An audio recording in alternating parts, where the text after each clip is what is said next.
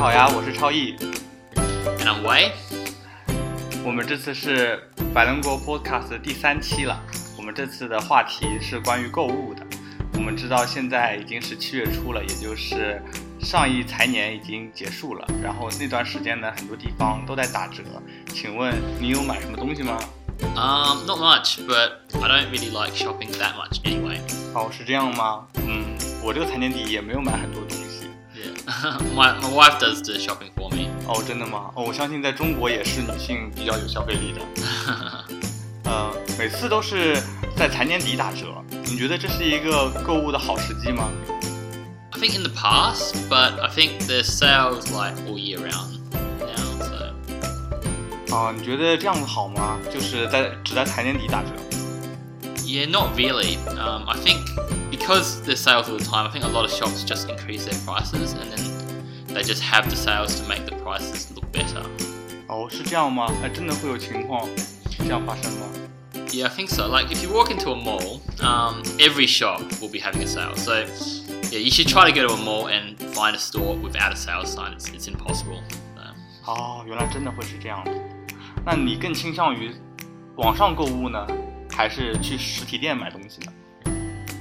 yeah, online if I can, um, but that's probably because I'm pretty lazy. 啊，对我如果在国内我也是这样子的，因为我觉得在网上买东西真的特别的方便。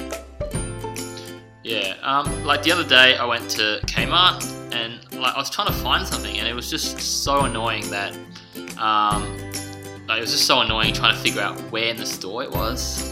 哈哈，是这样。对，如果商店像 Kmart 提供一些这样搜索的东西，还是挺好的。但是你觉得接着发展下去的话，实体店会被网店所代替吗？ Uh, for some things, definitely, um, and it's already the case um, right now, but probably not for everything. 嗯，你觉得哪些店是不会被代替的呢？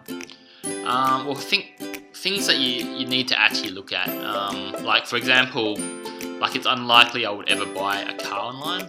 哦，对对对，或者说买衣服也是。 Yeah, but actually, my wife my wife does actually buy clothes online now, so 哎，真的吗？ yeah, she goes to some website and they've got a policy where if you don't like it, you can you can just send it back for free. 哦，澳大利亚现在邮费那么高，这些厂商是如何让它这种运费 就让你免费送回去呢？ Yeah, I think just the amount of money they must save on having a, a real store um, probably offsets the, the return cost. 嗯，这种答案比较的理性。 Yeah, yeah, I find it really convenient getting um, parcels delivered to um, Australia Post's parcel lockers. 哦，对，澳大利亚是有这种的。然后这种情况好像在中国也是出现过，就是去年开始我回去， 的确是有一个东西叫蜂巢，你可以把快递员可以把他的包裹放进这个箱子里，然后你就可以去了。 Oh, okay, so um, that's much more convenient um, than having to wait around at home, I guess. 啊、对，然后也更加安全一些，我觉得。 Yeah. Um, so a lot of people in China use uh, Taobao. So do you think that's better than like eBay?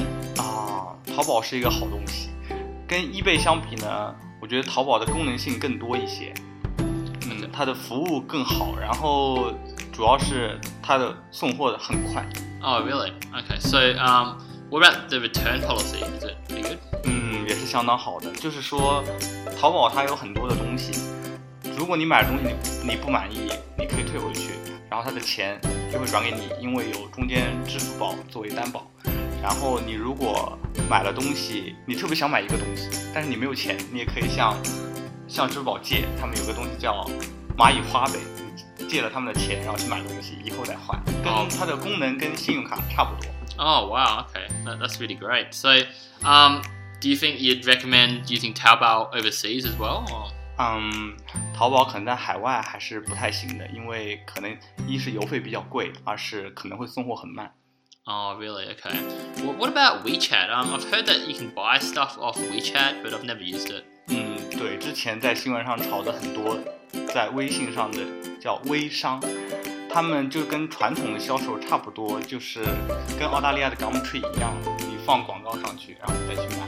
Oh, okay. So have you have you bought or sold anything off uh, WeChat? WeChat? 嗯，我有些关注，但我很少去买，因为可能它没有淘宝那么放心。 Oh, okay. So, so I guess it's probably good for second-hand items and stuff. Is that right? Or- 嗯，对对，可能吧。但是有些二手东西，淘宝也可以。 Oh, okay. I think I think eBay used to have second-hand goods, but I think they're mostly new stuff now. 嗯， Yeah. They used to have auctions and stuff, but I don't really buy off 你 auctions. 有在 eBay 上卖过东西吗？ Yeah, I, I buy stuff all the time, but um, so eBay you're supposed to use it for like a like an auction thing where you're supposed to bid on 对 prices. 然后 eBay 会从中收取 手续费。 Yeah, it's pretty 对 high. 对 now, so- 但是淘宝就不会。 Oh, really? 对， So how do they make money? 不知道。 okay. Um. So I guess that's uh, all the time we have for today. Um. Do you have anything else to add? no。 Okay. 好了，我们这一期就进行到这里，谢谢大家的收听，我们下次再见。 Uh, see you later.